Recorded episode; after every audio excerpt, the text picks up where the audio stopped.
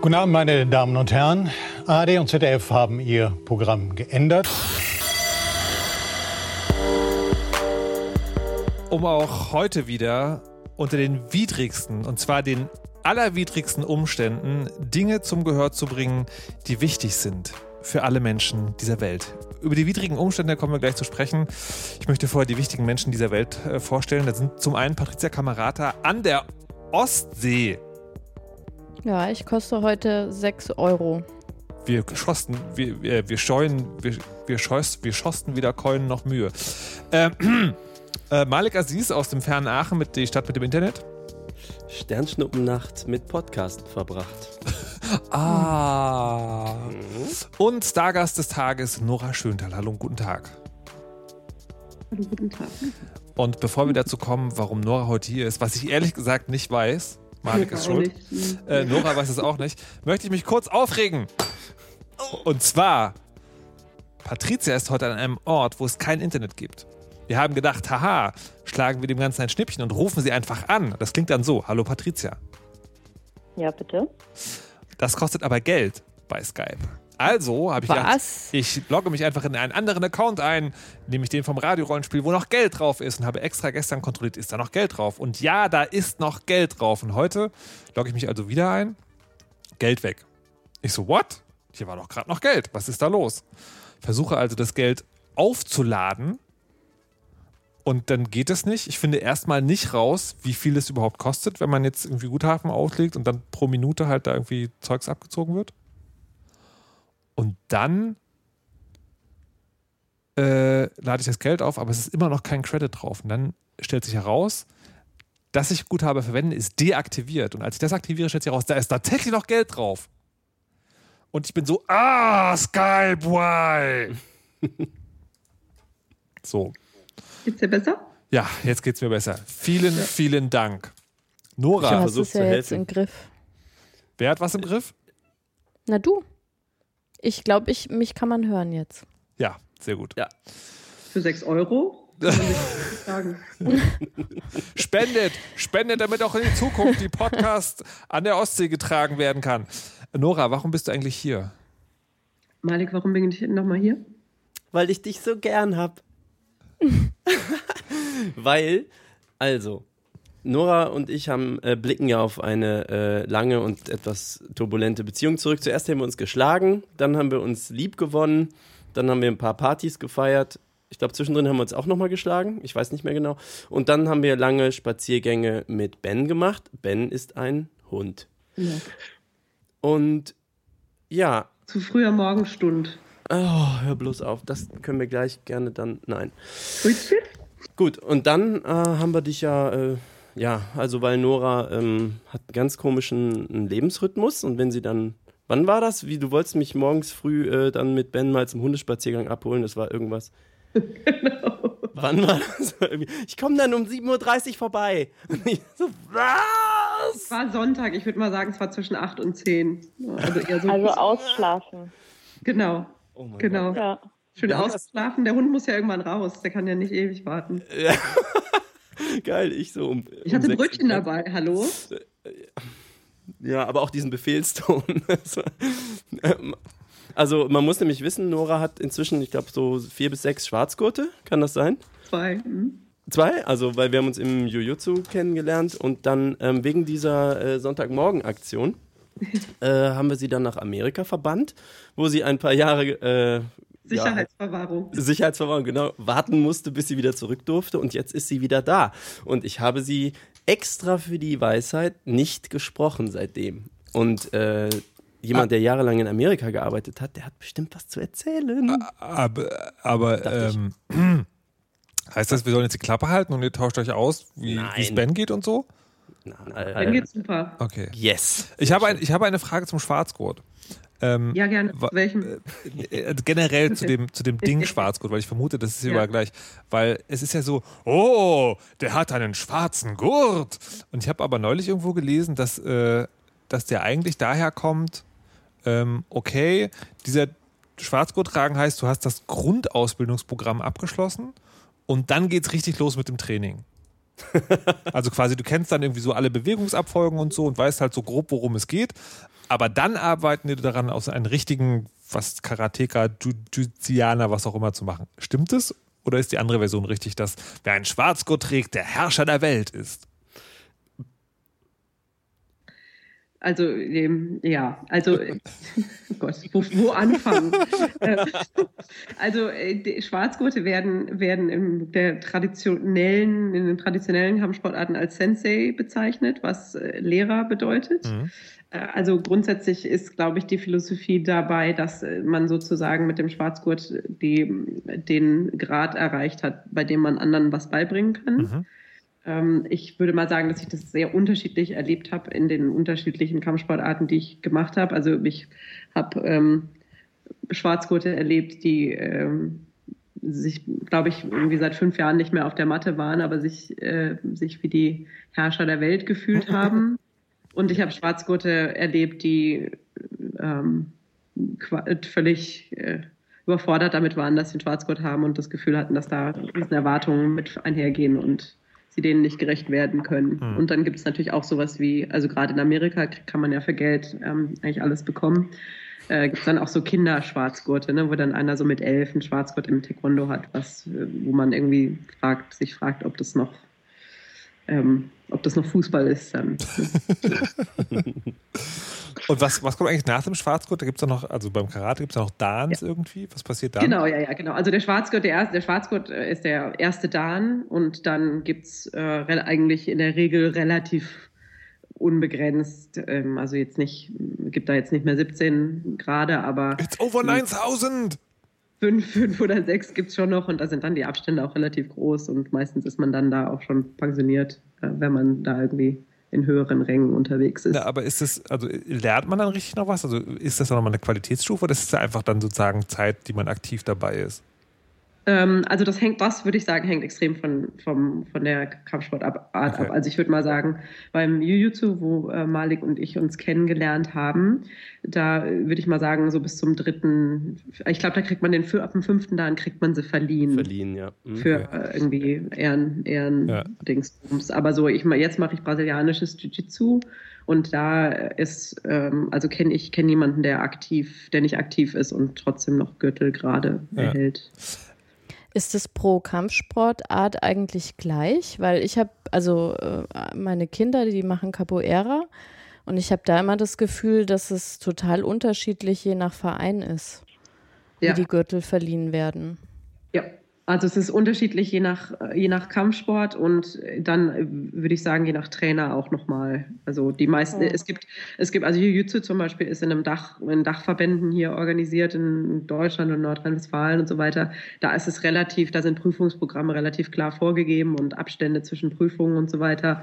Aber so brasilianisches Jiu-Jitsu zum Beispiel habe ich, also ich habe für meine, meinen blauen und dann für meinen lilanen Gurt äh, Prüfungen gemacht, aber viele Viele Trainer nehmen auch keine Prüfung ab, die verleihen Gürtel dann einfach nur. Und dann gibt es bei uns Streifen und manche Trainer machen Streifen, machen, manche machen keine Streifen und so weiter. Also, und es ist sozusagen im Ermessen des Trainers, ob man Beförderungs- das kommt auch noch sehr auf die Art Vereinsstruktur äh, an. Ich habe zum Beispiel, ich habe früher Kuntaiko Karate gemacht, was äh, fast wie klassisches Karate ist. Und da gibt es zum Beispiel auch keine lila Gurte, also bestimmte Zwischengurte gibt es dann nicht.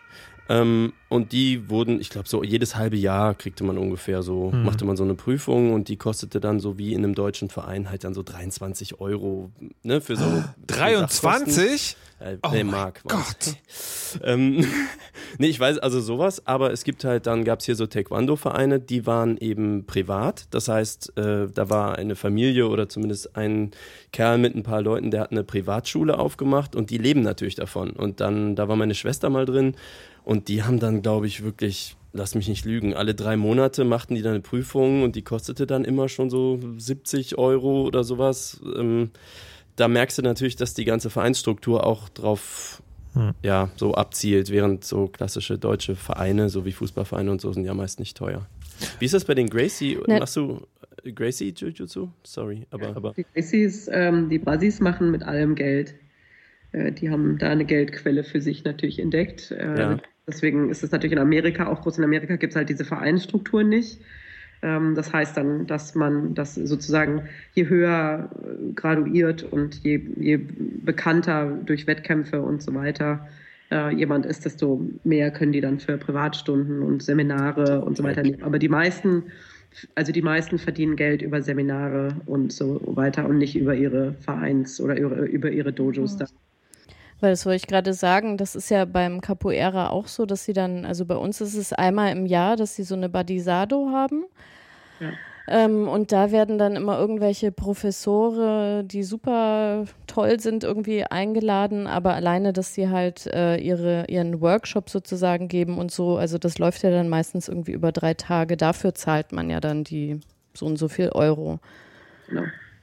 Und meistens zahlen die Vereine da auch noch drauf oder machen da halt kein Geld dran, ne, weil die dann fliegen dann Leute ein und die lassen sich das dann relativ teuer bezahlen und so und ähm, also eine Freundin von mir hier, die hat, hat ein Kampfsportstudio aufgemacht für also Kinder, wo Kinder die Hauptzielgruppe ist. Und die muss viel öfter graduieren. Ne? Sonst irgendwie so ein fünfjähriges Kind verliert halt das Interesse dran, wenn es irgendwie nur einmal im Jahr oder alle sechs Monate irgendwas passiert und, und so. Und also die musste das komplette Prinzip umstellen, mhm. irgendwie auf mehr auf Zielgruppe und, und kürzere Abstände und so weiter. Also die machen dann aber so Zwischengürtel, oder? Ja, und, also weiß, weiß-gelb. Ja, genau. Ja, ja, genau. Das machen die auch. Und äh, bei dem, was du machst, weil das finde ich äh, bei Capoeira nämlich so toll, dass es so relativ gleich verteilt ist, so Frauen, Männer und das ist auch, es ist ja sehr kooperativ eigentlich auch.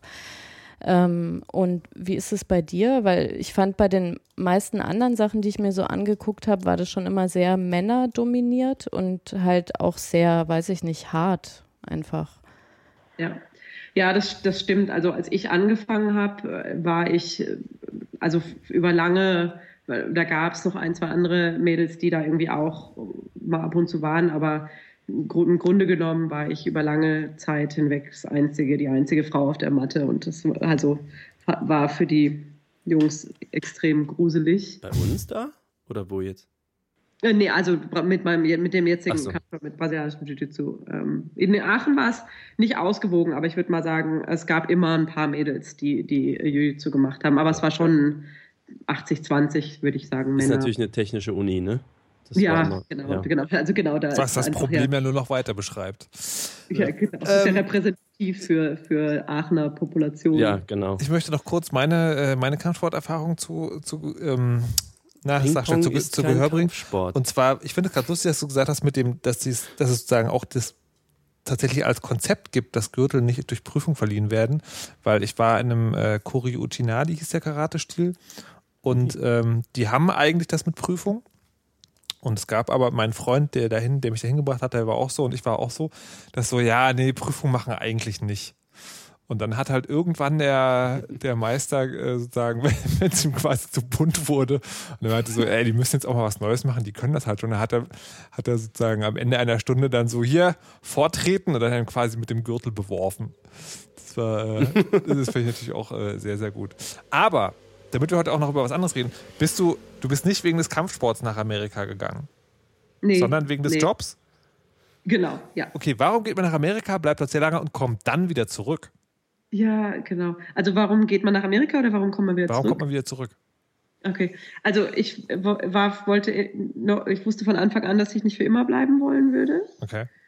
Ähm, und äh, acht Jahre später dachte ich dann, das kann ich jetzt eigentlich auch mal wieder zurück. Ähm, ja, also ich, ich, ich wollte nicht für immer bleiben und bin dann irgendwie aus Versehen länger geblieben als, als also es war auch nie wirklich angedacht, wie lange ich genau bleibe. Ähm, das war so auf unbestimmte Zeit und mal gucken, wie es so ist. Und mhm. dann bin ich halt mal gegangen und, und dann kam so eins zum anderen und acht Jahre später stand dann Jobwechsel an und, und dann habe ich irgendwie gedacht, den kann ich jetzt da machen oder, oder ich kann da auch nochmal die Firma wechseln oder wie auch immer oder ich gehe zurück und gucke dann hier sozusagen weiter und dann bot sich eben hier eine Möglichkeit, also ein interner Jobwechsel Firmenwechsel, äh, innerhalb der Firma zurück nach Europa und dann war das irgendwie so die war das so das Ausschlaggebende. Ist es anders als, also ist das so vom, vom Zelte abbrechen und Dinge zurücklassen und Menschen zurücklassen anders, als wenn man in Deutschland, innerhalb von Deutschland umzieht? Also ist der Unterschied sehr groß? Ähm, ja. Ja. Also es ist natürlich einfach eine ganz andere Distanz. Ne? Also ähm, ich, ich, also man sagt so nach drei, vier Jahren hört es auf, ein Auslandsassignment zu sein und wird zu Hause und, und so war es halt auch. Mhm. Ähm, ich auch äh, trotz der Tatsache, dass ich wusste, dass ich nicht für immer bleiben will, war es natürlich trotzdem zu Hause und ich habe mich da auch super wohl gefühlt. Und dann, äh, also man innerhalb von, also ich glaube, ich glaube, dass die, das Anstrengende ist das Gleiche, ne? Umzug und Veränderung und Neuanfang und so weiter. Aber man ist halt irgendwie so komplett, also man ist einfach viel weiter weg vom, vom eigentlichen Leben. Es ist nicht irgendwie so, in Deutschland ist ja so alles eine, eine Fahrt. Ne? Kann mhm. man sich einfach ins Auto setzen und irgendwo hinkommen und Kontakte ganz anders pflegen und an Sachen ganz, ganz anders teilnehmen. Das ist halt einfach alles abgeschnitten. Und das war ja auch schon, als ich nach Amerika gegangen bin, so, dass man dann auf Hochzeiten nicht dabei sein kann oder wenn Kinder geboren werden oder oder oder dass man man kann nicht bei der Kindergeburt dabei sein, das ist auch ja, immer schade. schade. Ja, bei der eigenen. okay, aber das, das finde ich schon krass, also dass man dann hast du jetzt innerhalb von kurzer Zeit zweimal gemacht. Dieses, ja. äh, also dann ist quasi jetzt nach Deutschland für dich Ausland.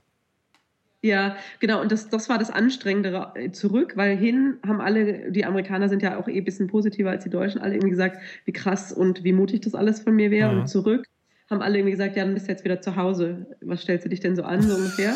und, und ich so völlig, völlig, also ich bin natürlich eine Sprache und so, mit der Sprache bin ich noch einigermaßen mächtig, ja. aber so bestimmte Sachen verändern sich halt auch und manche Sachen weiß man irgendwie auch nicht mehr und wie man sich jetzt in bestimmten Situationen gibt und wo man Informationen herkriegt und so, das habe ich halt auch einfach alles gelöscht. Ne? So, so ja. Alltag. dieser Merkel plötzlich. Ja, genau. Was soll das alles hier?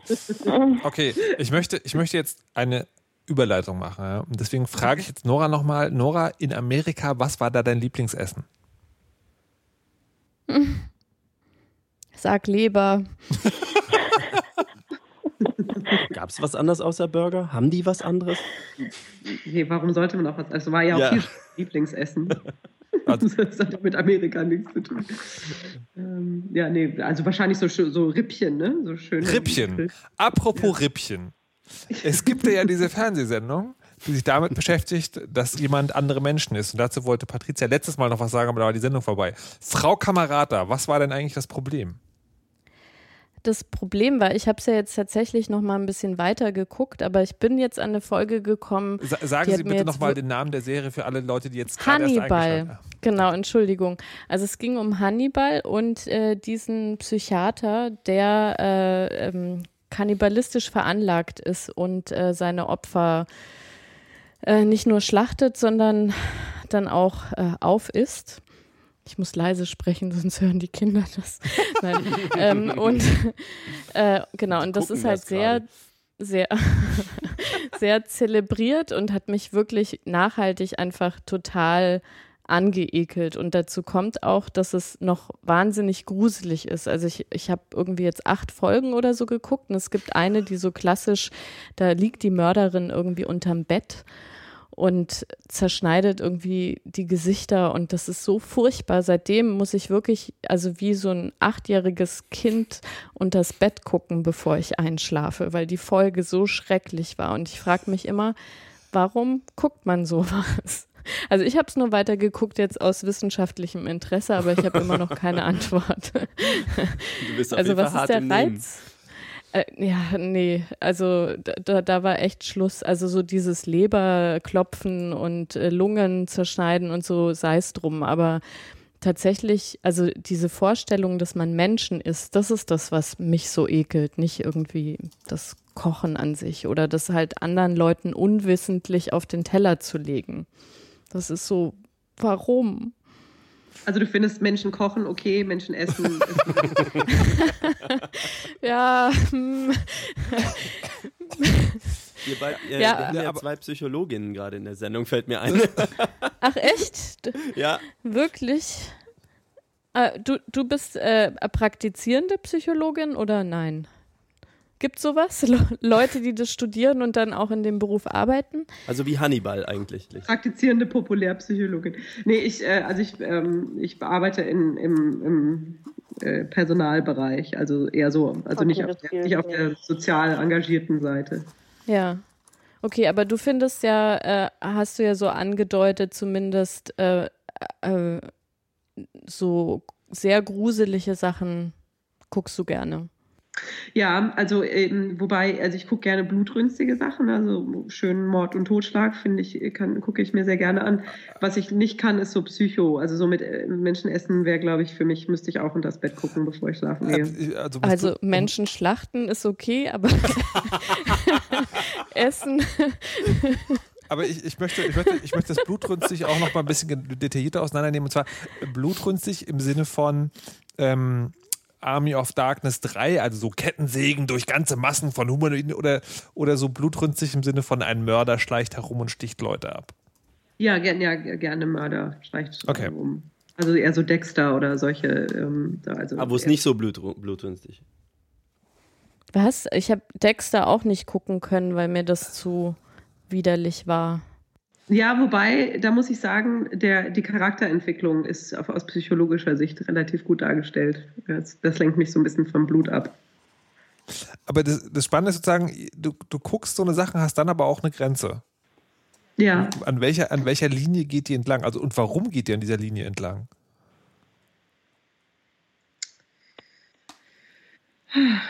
Also ich, ich gucke im Fernsehen eigentlich immer eher so, also das ist so ist eher so Fernsehkiffen. Ähm, also so, ne, so, geistige Entspannung. Deswegen Ach so. Ist, Fernsehen ist wie Kiffen. Es, es, muss kein Tiefgang sein. Es kann auch gerne immer das gleiche Schema sein. Folgentitel. Ne? Also so. Das war eine Mittermeier-Referenz. Du Banause. Dann ist es kein Folgentitel. Ach. Meine, meine Referenzen beziehen sich alle auf 19, ja, 2005, ja. deswegen, deswegen kommt da keiner mit und dann machen Leute aktuelle Referenzen und ich gucke irgendwie so. Willkommen zurück. Ja, genau. Sagt man, sagt man noch super? Nee. So. Doch, kann man wieder sagen. Super ist gerade gut. Okay. Die Mode passt jetzt auch wieder. Genau. Gott sei Dank. Kann ich alles wieder rauskramen. Aber was ist denn, ähm, also ich finde ja so, ich guck's, ich guck das ganze Zeug nicht, aber jetzt eher so aus Desinteresse als aus sozusagen, weil ich es nicht verstehe. Die Grenze für mich ist, also ich habe Hannibal tatsächlich nicht ausprobiert. Die Grenze für mich ist, also von dessen, was ich weiß und was ich mir nicht angeguckt habe, wäre The Human Centipede. Kennt ihr das? Ja. Man outet sich, wenn man Ja sagt, ich habe das noch nie gehört. naja, das ist, das ist sowas, das kann man kennen, weil es sozusagen äh, rumging und dann hat man es vielleicht nachgeschlagen. Da näht halt jemand drei Menschen aneinander und zwar, ich formuliere es jetzt mal diplomatisch, Ausgang an Eingang an Ausgang an Eingang. Und das ist so. Nee, das ist ein Film, ein Film oder eine Serie? Das ist ein Film. Oder? Film. Der, Mehrere also, Teile auch. Ich ja, habe ich, ich ge gehört von einer dritten Person. Natürlich. Wie gut, wie gut muss erst Human Centipede 3 sein? Add one. Ja, und das ist, und das ist so, und, und da ist es aber so, dass ich, ähm, das finde ich wirklich zu eklig. Also da, da, ist es bei mir tatsächlich die Vorstellung, wie das real wäre. Also ich kann das dann nicht gucken, ohne das irgendwie, weil das ist so eine, so eine, so eine Mischung aus, aus real möglichem nicht. Also sowas, so Splatterfilme sind halt immer so, so dermaßen übertrieben, dass es dann halt so fantastisch ist. Und das ist halt da nicht mehr. Findet ihr, dass es solche Sachen dann auch nicht geben sollte? Oder guckt ihr die einfach nur nicht? Ach so, ich dachte gerade, in, dass es in echt solche Sachen nicht geben sollte. Ja, also ich, ich dachte nicht, dass wir das. Ja, wäre ich dagegen. Okay, ja. gut. ich, ähm, also Hannibal, äh, wollte ich letzte Sendung schon sagen, habe ich, glaube ich, wenn ich überhaupt den Piloten ganz geguckt habe, nicht viel weiter als das. Das liegt aber daran, dass ich ein Riesenfan bin von Roter Drache und äh, Schweigen der Lämmer und so und ähm, schon diesen letzten Hannibal ganz furchtbar fand als Fortsetzung, also auch das Buch jetzt. Ähm, und dann die Darstellung der Personen und so. Und das ging alles überhaupt gar nicht in diesen Urcharakter rein. Und das hat mich eigentlich so. Das sind aber jetzt Hipster-Argumente, die haben überhaupt nichts mit dem Thema zu tun. Das stimmt. Und äh, das, das nur zu Hannibal. Ansonsten, Horrorfilme langweilen mich, weil ich so ein Storytelling-Opfer bin. Und da ist meistens keine Story. Und das ist dann einfach nur, dann sehe ich nur Special Effects und warte, bis es vorbei ist. Ähm, aber was mich richtig schlimm erwischt hat, was ein bisschen in die Richtung geht, ist zum Beispiel im Kino sitzen als Private Ryan, Saving Private Ryan. Äh, wie heißt der auf Deutsch? Ähm, ist, ist nicht ich glaube genauso. Nee, der ist irgendwie rettet, weiß ich nicht. Der, der, der rettet Soldat Ryan. Ja, irgendwie so. Ähm, das zum Beispiel fand ich wirklich so zum Atemanhalten. Ach du Scheiße, das ist Leuten so wirklich passiert. Das heißt, ich glaube, da es erschreckt mich mehr, das nimmt mich mehr mit, wenn es einen Bezug zu irgendwas hat, was mit Realität zu tun hat. Mhm. So sowas okay. wie, wie heißt das, wo irgendwie ein Monster äh, oder ein Geist aus dem Fernseher kommt, wenn man das Telefon abhebt oder irgend sowas. Das ist so, pff, ich sehe da nur Special Effects, die kriegen mich nicht eigentlich. Okay. Aber äh, das ähm, hat ja quasi fast noch den Bildungscharakter auch. Aber findest du es, dass es Filme oder Werke der Kultur oder Unterhaltung geben sollte, die man lieber nicht zeigen wollte? Also hat irgendwas da schon diese Schwelle bei dir berührt, dass du denkst, ich will ich will, ich mag nicht nur selber das nicht sehen, sondern ich möchte eigentlich nicht, dass sowas öffentlich verfügbar ist. Nee, ich finde, Jugendschutz ist ein Thema. So, dass äh, da, wo man es noch nicht differenzieren kann, sollte man geschützt werden dafür. Nee, nee, ich rede äh, jetzt von Erwachsenen. Nö, ich finde, wenn Leute was machen wollen, sollen sie es machen. Okay. Aber ich frage mich da ja auch so wie bei anderen Sachen, wie so eine alte Oma immer, ob sowas nicht auch total inspiriert. Also die, die, wenn das so exzessiv genau gezeigt wird, wie so Serienmörder irgendwie vorgehen, ähm, ob sowas nicht so psychisch kranke Leute, die da sich immer so halb zurückhalten können, aktiv zu werden, irgendwie reizt.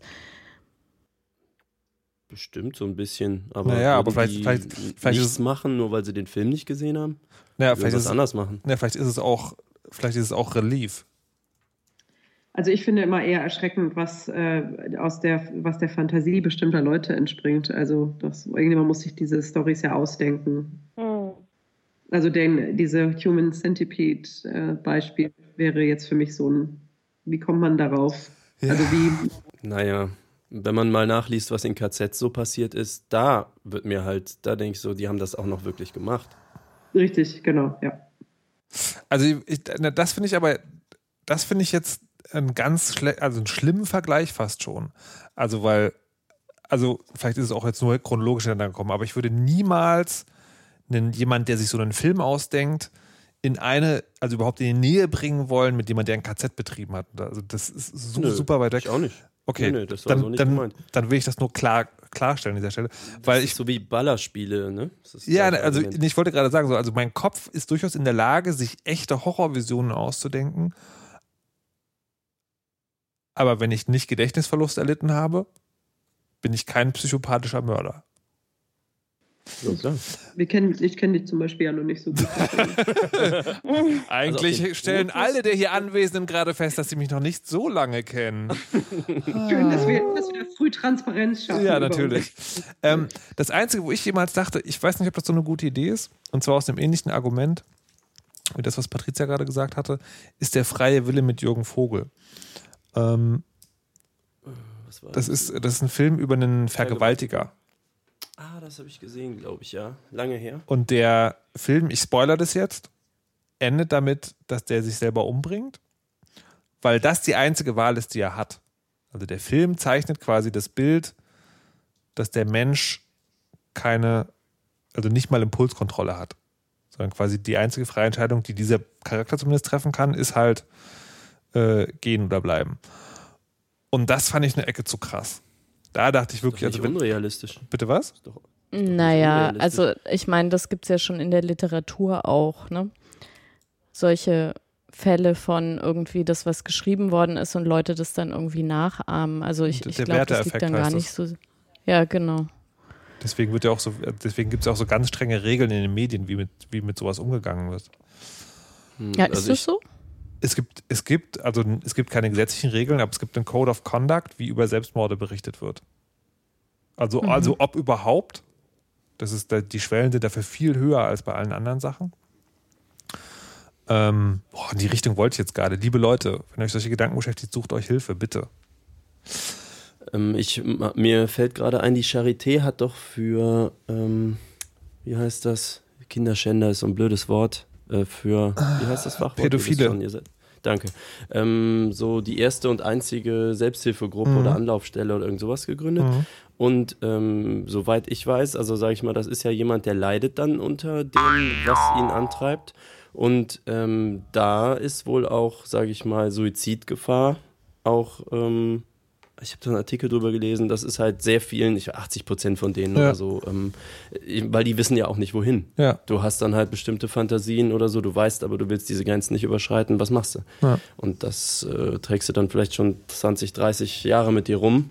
Ich kann mir vorstellen, dass das ein enormer Druck ist, mental. Ja.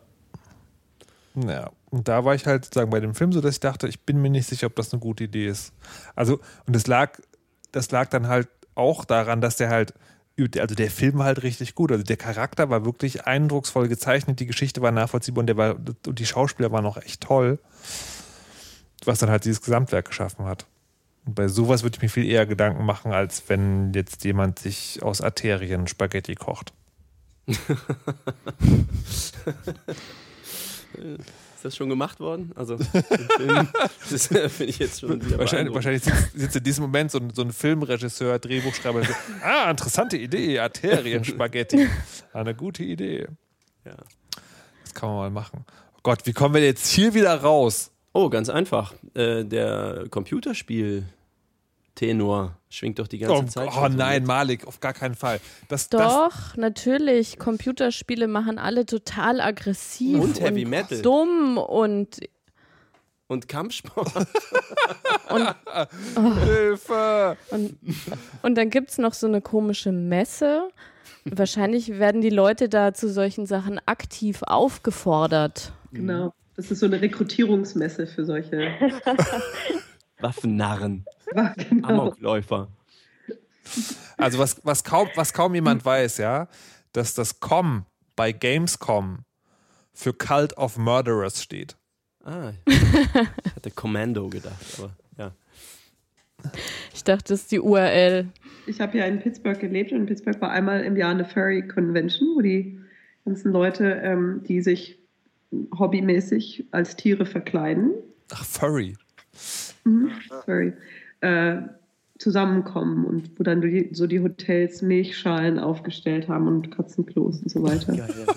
Aber jetzt so äh, fetischmäßig oder ähm, so nee, rollenspielmäßig? Nee. Ähm, also so bierernstmäßig. Also wahrscheinlich eher Rollenspiel, aber so. Okay so voll, drin. Da, da gab es auch einen sehr schönen deutschen Film, wo, ach, wie hieß denn der? Also ich weiß weder den Film, aber der hat sich auch immer als großer Eisbär verkleidet. Das fand ich wirklich, das ging sehr ans Herz. Und seine Freundin hatte überhaupt gar kein Verständnis dafür. Ja, das ist schlimm. kann ja nicht gut gehen. Also ich fände das okay. Mir wachsen die Haare von selber. okay, gibt es eine Grenze? Regenwurm. Bei Raubtieren. Leber. Wer sich als Leber verkleidet, hat eine Grenze überschritten. Aber. Oh nein, wir waren schon ganz nah an der, an dieser, wie heißt denn diese Spielemesse nochmal? Hör mal, Markus, ja. du warst doch auf der Gamescom. Was macht man da und wie war's? Äh, also das sind jetzt zwei verschiedene Fragen, die ich höre. Ne? Also willst du wissen, was man da macht oder was ich da gemacht habe? Okay, also hast du Leute seziert oder dich mit Spielen beschäftigt? Äh, weder noch. Hm. Ich möchte, Nächstes Thema. es, gibt ein, es gibt einen knapp zweistündigen Podcast auf Angespielt TV äh, wo ich darüber rede. Den könnt ihr gerne hören mit Dennis Kugel zusammen.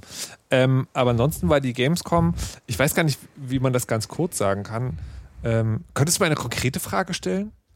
Ist das eine Spielemesse in dem Sinne, dass das ist eine da, Spielemesse. Das ist also das da haben ganz viele Leute so Booths, wie heißen die auf Deutsch, äh, Messestände genau. und dann zeigen die ihr neuestes Spiel und dann kannst du dich 40 Stunden anstellen, um das Ballerspiel vier Sekunden spielen zu dürfen und dann gehst du weiter und bist müde und hast eine Tüte voll Visitenkarten. Es sind vier Stunden und du darfst zehn Minuten spielen und die Stände sind riesig, riesig, riesig groß, was meistens auch daran liegt, dass du die Areale absperren musst, sobald das Spiel ab 16 ist.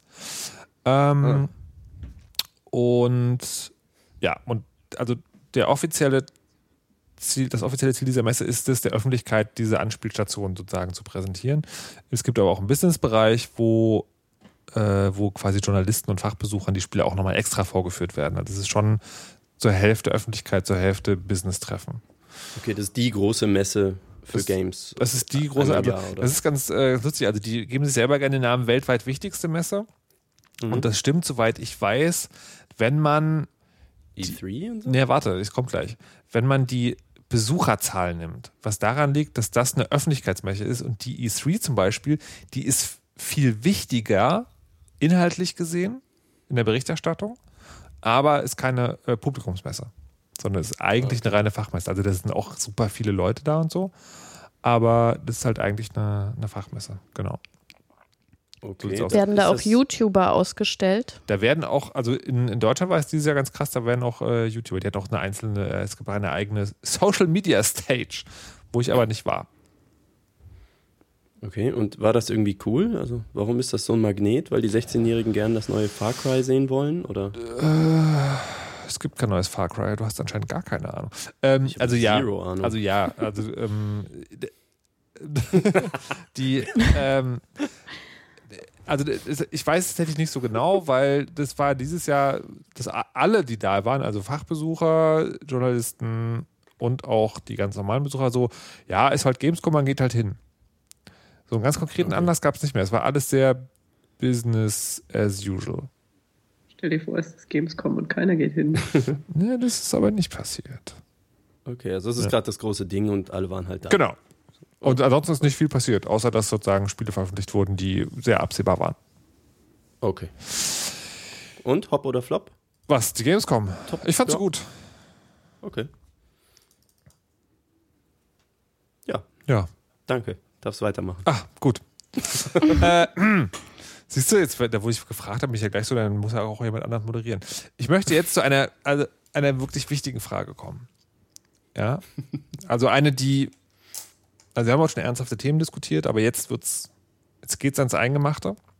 Und zwar, wenn ihr euch, wie bei diesen Temperaturen kommt, vielleicht häufig vorkommt, ein Eis holen geht, nehmt ihr das in der Becher oder dem Waffel? Patricia. Das ist ganz schön persönlich, die Frage. Ich weiß nicht, ob ich die beantworten möchte. Finde ich auch schwierig so. Schwarz-Weiß. Äh, ich nehme am liebsten im Becher. Mhm. Nora? Also ich würde mich, glaube ich, anschließen, weil gute Waffeln heutzutage sehr schwer zu kriegen sind. Mhm. Mhm. Also so eine selbstgebackene Waffel würde ich nicht äh, von der Bettkante stoßen, aber so, so dieses labbrige Zeug, was die einem heutzutage andrehen. Das gibt es echt selten. Und wenn man dann, manchmal ist es ja so, dass es die guten Waffeln gibt, wenn man irgendwie drei Kugeln Eis oder so nimmt. Und wenn man dann die Frechheit hat, eine Kugel Eis zu nehmen und zu fragen, ob man die andere Waffel haben kann, da gibt es dann meistens den Todesblick. Genau, ja. Als die Kugel Eis noch 50 Pfennig gekostet hat, waren die Waffeln auch noch besser. Herzlich willkommen zu der Weisheit, der Podcast mit den alten Menschen. Malik? Ja, ich ähm, bin konvertiert. Ich habe angefangen mit Waffel so als Kind und dann aus kognitiver Dissonanzreduktion bin ich dann übergegangen zum Becher. Ähm, habe allerdings immer noch so ein bisschen schlechtes Umweltgewissen, während ich den Becher gierig greife und bin ein bisschen besänftigt, weil oben ja dann noch eine Waffel drin steckt, wenn man Spaghetti-Eis nimmt, was ich gerne mache. Aber welche kognitive Dissonanz hast du denn dadurch verringert, dass du deinen Becher genommen hast? Ja, das wird gleich aufgeklärt. Ah ja, na gut. Ähm, so, ihr seid also alles drei Umweltschweine. Also, weil ich mache Kunst aus den Bechern. Ich habe schon häufiger mit dir Eis gegessen und ich habe noch kein einziges Waffelkunststück gesehen. Ich sammle dir. Ich muss die ja erstmal sammeln, bevor ich die Aha. Skulptur mache. Also ich halte das für eine faule Ausrede, aber gut. Weil ich nehme nämlich aus diesem, aus diesem Grund nehme ich, und ich stelle mich jetzt sozusagen als, äh, als der bessere Mensch hin, ich nehme aus diesem Grund nämlich eine Waffel. Weil das ich, ist auch der Grund, warum du dreimal am Tag Eis isst. Das ist auch der Grund, warum ich dreimal am Tag Eis esse. Ist ähm, Eis nicht an sich ein schlimm, hat das nicht einen Der Eisheilige. Der, ich bin der Eisheilige, das finde ich einen sehr schönen Namen. Ähm, also, das, aber ich, also tatsächlich ist es so, ich mag die Waffeln, also ich teile da Noras Meinung, es gibt sehr wenig gute ja. äh, Eiswaffeln.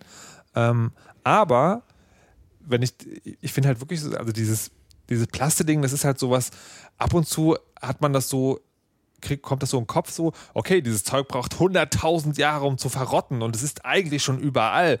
Und man geht halt trotzdem dann irgendwie einkaufen und kauft die Bio-Banane, die übrigens in Plaster, ach, die Bio-Gurke, die in Plaster eingeschweißt ist, nur aus dem schlichten und einfachen Grund, damit die Kunden es visuell unterscheiden können. Ähm, und denk, da beim Eis hatte ich so diesen Moment, wo ich dachte, naja, es ist dann aber doch vielleicht doch cooler, da eine Waffe zu nehmen, weil die ist halt bio-abbaubar. Aber natürlich hat mein verficktes Gehirn sofort als nächstes gesagt, aber dann schmeißt du Essen weg, das geht auch nicht. Jetzt ist die Frage. So wegwerfen, die isst man ich doch. Ich habe mir noch nie so intensiv Gedanken über ein Eis gemacht. Aber jetzt ja, musst du es. Nein, aber, aber ich finde tatsächlich, also, was Sie sagen, die, die, also die, die zwei interessanten Beobachtungen sind, das eine ist sozusagen, du kannst es eigentlich gar nicht richtig machen. Und das andere ist aber, was ich auch interessant finde, ist, der, also anscheinend ja die die, ähm, die Prämisse, die man gar nicht hinterfragt, wenn du eine Waffel nimmst, dann musst du die auch essen. Also auf die andere Idee, nämlich, ja. dass man die Waffel einfach als wegwerfbaren und biodegradable Becher nimmt, auf die kommt man anscheinend gar nicht. Nee, also wir hatten nach dem Krieg ja nichts und da wird kein Essen weggeworfen. Ja, wir hatten nichts. Also, ähm, nee, ähm, ich finde, Waffel, es gibt da noch was anderes, nämlich die Menge Eis im Verhältnis zur Waffel spielt ja auch eine Rolle. Wenn ich Spaghetti-Eis nehme, gut, das kriegst du sowieso nicht anders. Aber so ein, also eine große Waffel, die scheiße schmeckt, mit einer Kugel, die zu teuer und zu klein ist, ist so ein Missverhältnis. Also ich würde durchaus auch mal eine Waffel nehmen. Und ja, wenn die gut sind, würde ich sehr gerne eine Waffel nehmen. Sie sind meist nicht gut. Und dann müssten es so zwei, drei Bällchen sein. Die kosten inzwischen was? Sechs Euro? Was kosten die in Berlin eigentlich? Also hier ist ein Euro bis ein Euro 20 schon mal ja, gern gesehen. Genau, das ist so Unfassbar. ungefähr. Ist es gibt auch 1,60. Es gibt ja diesen einen Laden, der so toll ist, dass die Leute irgendwie die ganze Straße verstopft haben, bis irgendwie die Anwohner ähm, geklagt haben. Und daraufhin haben dann die Eisbudenbesitzer, Eisdielenbesitzer irgendwie in ihrer Verzweiflung, weil sie nicht wussten, wie sie die Leute loswerden sollen, einfach den Preis irgendwie utopisch hoch gemacht. Äh, was den Effekt hatte, dass die Schlange immer noch da ist und die jetzt noch zwei weitere Läden aufgemacht haben.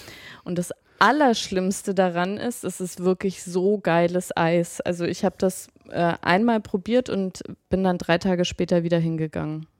Das ist echt die Pest. Und es kostet, glaube ich, 1,60 oder 1,80. Also ich habe den Preis verdrängt. fast, vier, fast vier Mark, ey, krass. Ja. Aber es ist uns. so lecker. Ich habe wirklich, ich habe irgendwie fünf Sorten oder so mittlerweile probiert und ich habe jedes Mal gedacht, das war das leckerste Eis meines Lebens. Ja, und ich habe jetzt irgendwie so beim Meinst du, das Grad. ist irgendwie ein psychologischer Effekt? Nee, ich habe jetzt tatsächlich eine Sorte äh, erwischt irgendwann mal, wo ich dachte so, okay, ja, die war irgendwie gut, aber halt nicht das leckerste Eis meines Lebens. Hm. Aber ja. Ich muss nach Berlin. Ja, zweifelsohne. Ja, unbedingt. Ja. Das auf jeden Fall. Aber also die, die, die Waffel, ich kann euch nicht für die Idee begeistern, Waffel als Becher zu nehmen und dann einfach wegzuwerfen. Essen wegwerfen? Nee, wir hatten nichts. Ich kann alles wegwerfen. Ich trinke ja auch Nespresso. also, liebe Dass Leute. Du jedes Mal die, die Maschine mit wegwirfst aus Kostengründen, weil es billiger ist. Oder was also, wenn die Welt untergegangen ist, hm, wisst ihr, woran es liegt. Es liegt an Patricia, Nora und Malik. Wisst ihr Bescheid? Jawohl. So. Ähm, gut.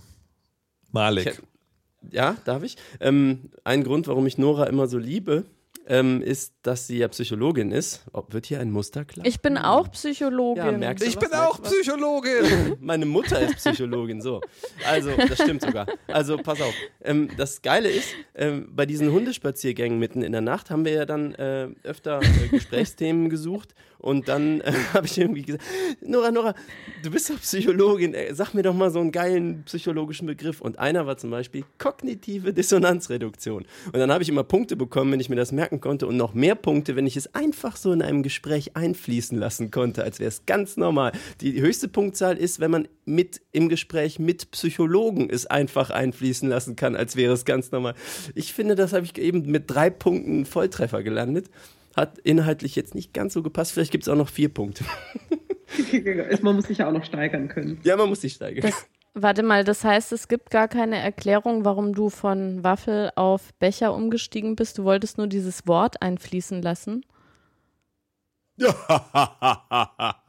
ja. Ja, aber dann hast du dich natürlich jetzt. Toll. Also da, da, hättest du ja ein viel schöneres Wort aussuchen können. Ja, die weiß ich alle nicht mehr. Ja, aber, aber Malik, damit, damit bist du natürlich disqualif disqualifiziert und ähm, hättest dich also weil Kann mal einer schnell den Fachbegriff für Brain Freezing äh, googeln? Sphenopalatine ja Ganglioneuralgia, meinst du? Ja. Herzchenaugen. Ah. Was ist das? Hm. das? das? ist dieser Effekt, wenn dir, wenn du sagen, wenn du so viel Kaltes isst, dass, dir das, dass du so dieses Ah hast. Das kenne ich nicht. Wenn du, du musst dir so ein Slushy so ein Slushy bestellen und dann die Hälfte in einem wegsaugen, dann weißt du, was das ist. Das tut echt richtig weh im Kopf. was ist das? Probier's einfach. Mach einfach ein Slushy? Hast du nie die Simpsons gesehen? Was ist los mit dir? Malik, komm einfach nach Berlin. Auch das klären wir hier. Ja, es muss geklärt ha Hat jemand ein eigenes Trello für die Sachen, die wir Malik beibringen müssen? Wieso? Innerhalb also, von eineinhalb also, Tagen. Also bis jetzt, bis jetzt ist eigentlich alles alles, was wir vorhaben, muss, findet alles in dem einen Eisladen statt, wo es auch noch Milchglas ist. die, die, haben da auch Slushies, also von daher sehe ich da kein Problem. Das sind zwei Eisläden mittlerweile. Ach, was, was wir müssen ja auch in den Hipsterladen. Nee, von dem guten Eis kriegt Doch, das machen wir. Nein. das machen ich wir. will Milchreiseis. Und dann, Ihr könnt machen, was ihr dann, wollt. Ja, ne, das ist ja der, der zweitbeste Laden. Aber ich möchte gern sehen, wie sich Malik dann so voll schämt, in so einem hippen Laden irgendwie zu stehen und das Eis geil zu finden, obwohl die Kugel fast zwei Euro kostet. Patricia Kamerata, ja, du bist eine böse ja Frau. Affenzahn runter. Er muss es ja dann auch in einem Affenzahn runterhauen, damit das, das Brain Freeze-Effekt auch einsetzt. Das ist eine ja, gute Idee. Stressig für wow. Malik. Ich kriege immer nur eine kalte Zunge. Aber Malik, ja. du hast jetzt Mad Max gesehen. Endlich! Ja, zufällig. Zufällig? Du bist auf der Straße gelaufen und jemand so, hey, pst, pst, komm her, komm rein, ich zeig dir was. Oder wie ist das passiert? Äh, ich klickte was an und es war Mad Max. Du klicktest war. Hä? Ich muss dich jetzt leider beim Generalbundesanwalt anzeigen. Im Kino meinst du? Genau. Ja, ich sagte einfach, irgend so eine Karte bitte. Schicken Sie mich in einen dunklen Raum. Ich setze mich dann dahin. Mhm. Hallo? Ja, äh, ja, also Mad Max. Ja. Äh, ja. Was ist denn nun damit? Was, ihr wolltet doch darüber reden. Fandest du das gut, Malik, Mad Max? Visuell fand ich es beeindruckend. Story gab es ja nicht. Und ähm, ich hätte gut gefunden, wenn Mad Max auch mitgespielt hätte. Warum? Ja, weil der Film so heißt. Ich hatte so die Erwartung, dass es da einen Protagonisten gibt, da war so ein Mann, der lief mit, aber hatte weder Ausdruck noch Text. Und dann gab es irgendwie eine coole Frauenrolle von der, wie hieß sie? Furiosa. Äh, genau. Ähm, und noch so ein paar andere Frauen, die etwas nach verhungerten Models aussahen. Und unglaublich viel Bombast und ein Bild, geilere Frames, so nach Comic-Look-Style. Also es war eigentlich ein Design-Bombardement vom Feinsten. Äh, so zum Gucken finde ich fantastisch. Ja, sonst, ja, so Filme haben ja nie so nachhaltig storymäßig. Was soll ich sagen? Was meint ihr denn? Patricia? Äh, ich fand den auch sehr beeindruckend, lustigerweise. Also ich fand ihn, glaube ich, nachdem ich im Kino war, ziemlich gut. Ähm, aber irgendwie ist mir vier Wochen später aufgegangen, ich fand den total super. Und jetzt ist aber schon wieder so lange her, dass ich nicht mehr genau weiß, warum der mich so extrem begeistert hat. Nein, also ich fand tatsächlich klar, die Handlung kann man ja irgendwie in drei Sätzen zusammenfassen. Okay, du bist jetzt die Zweite, der sagt, bitte. Ja, ja was bitte. soll ich denn, darf ich das nicht mal als, wie? Die Handlung in drei Sätzen. Die Handlung in drei Sätzen. Äh, mir ist gerade so total heiß geworden. Warte, ich habe ja immer so Wortfindungsstörungen. Ich weiß nicht mal, wie die Leute hießen, die da mitgespielt haben. Okay, Malik hat das als erstes behauptet. Malik, die Handlung in drei Sätzen bitte. Ja, also Mad Max äh, findet sich an einem Ort wieder. Dort äh, flieht die glatzköpfige Frau mit einem Truck voller anderer zu schwängernder Frauen vor einem bösen Imperator. Und das ganze Ding ist eigentlich die Verfolgungsjagd. Nachher besiegen sie natürlich alle. Ah, Satz Nummer vier. Egal. Frau Kamerata, entschuldigen Sie bitte, dass ich Sie unterbrochen habe. Wenn du möchtest. Äh, nee, ich wollte nur sagen, also ich fand halt, äh, einerseits bedient er natürlich ja jedes Klischee äh, und ist total irgendwie übertrieben, aber halt so dadurch, dass es so extrem überzeichnet ist, ähm, stört es auch überhaupt nicht. Und andererseits waren halt ganz viele so unerwartete Sachen mit dabei. Und gerade die Frauenrollen fand ich total ansprechend. Also das ist nicht dieses klassische, du hast irgendwie den starken Mann, der einer Frau, die eigentlich auch so äh, selbstbewusst ist, dann zur Seite steht und irgendwie alles an sich reißt und die dann am Ende rettet, sondern dass die wirklich so als gleichwertige Partner nebeneinander äh, gekämpft haben, ohne dass dann am Ende doch noch irgendwie eine romantische Beziehung da irgendwie reingeflochten werden musste. Das hat mir total gut gefallen. Ah, jetzt weiß ich, was ich vermisst habe. Den Sex. Sorry. Nee, nee, also ähm, findest, fandst du die wirklich gleichwertig? Ja, total. Also das hast du doch schon gemerkt, wie die gekämpft haben. Irgendwie, wenn, wenn äh, sie irgendwie geschossen hat, dass er dann irgendwie sich äh, zur Verfügung gestellt hat, damit sie das Gewehr irgendwo ablegen kann, obwohl irgendwie dann sein Ohr gepiept hat und so. Ja, sie haben, sie haben geteamt, also als Team gut fungiert und so, aber ich fand sie insgesamt viel stärker als Figur. Also er war schon. Also, das, Inwiefern? Das warum war er überhaupt da? Warum? Was, warum? Was hat er? Damit sie das Gewehr ablegen kann? Ja, genau, okay. so viel zu gleichwertig. das ist dein Emanzipationsbegriff. ähm, nee, die, äh, ich meine, ich habe die alten Mad Maxe halt wahrscheinlich in den 80ern gesehen. Ich kann mich an gar nichts erinnern, nicht mal an Tina Turner. Willkommen Nur, zur Weisheit, der Podcast der alten Menschen. Wir brauchen so ein Sample. Ähm, äh, deswegen weiß ich gar nicht, wie der alte Mad Max als Rolle war. Oder wie das Comic ist, das kenne ich auch nicht. Das war halt Mel Gibson war. Ja, aber ich, den stelle ich mir viel dominanter als Rolle vor, als das, Definitiv. was ich da gesehen habe.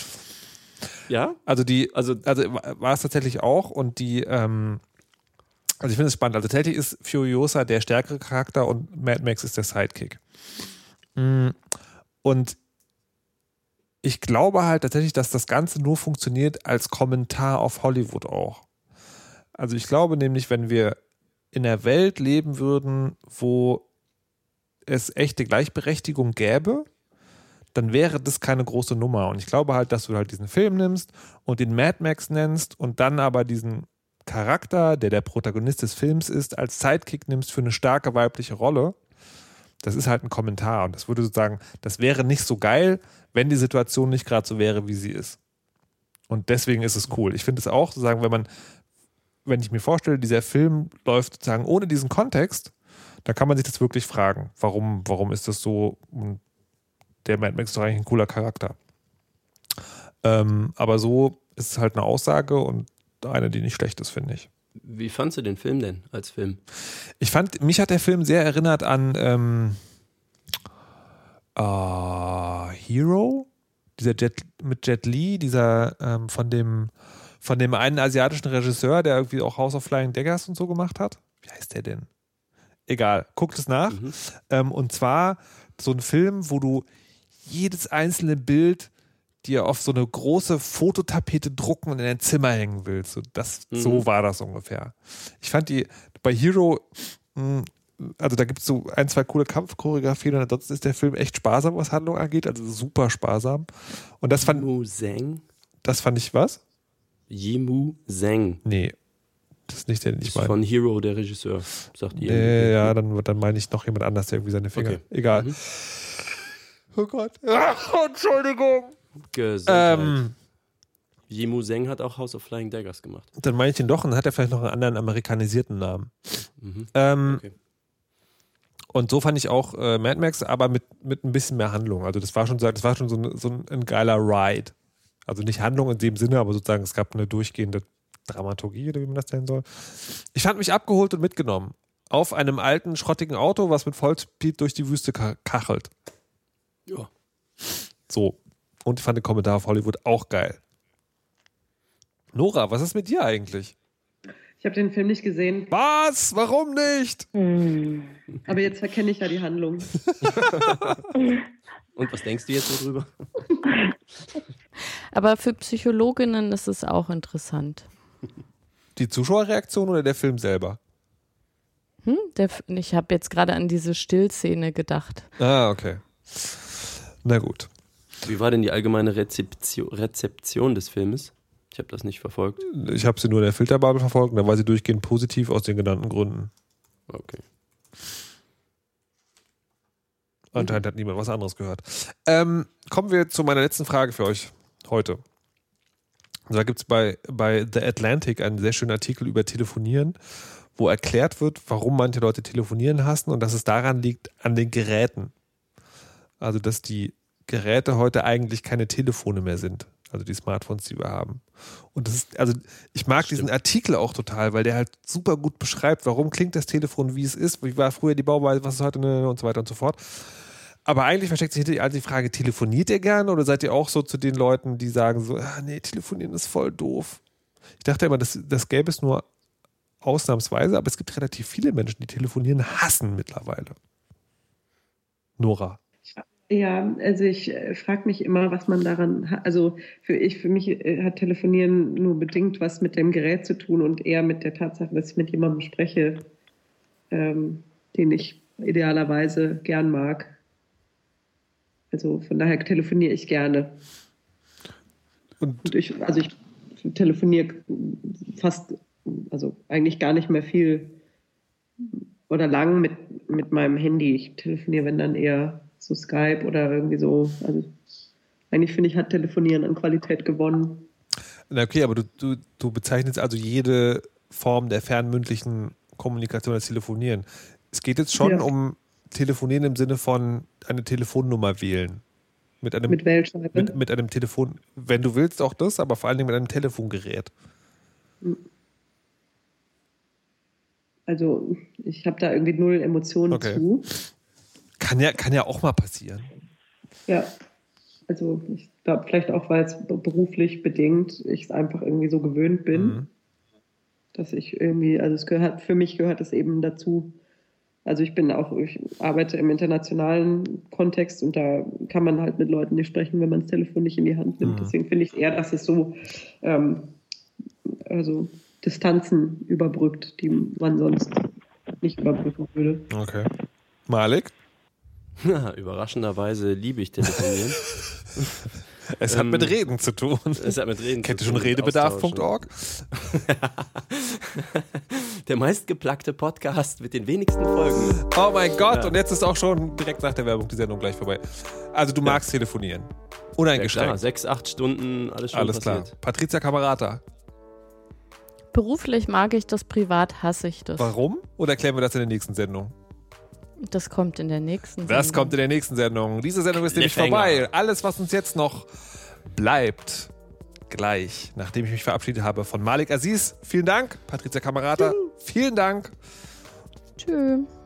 Bleibt mir nur noch zu bitten, Nora Schöntal. Der Weisheit, letzter Schluss, bitte.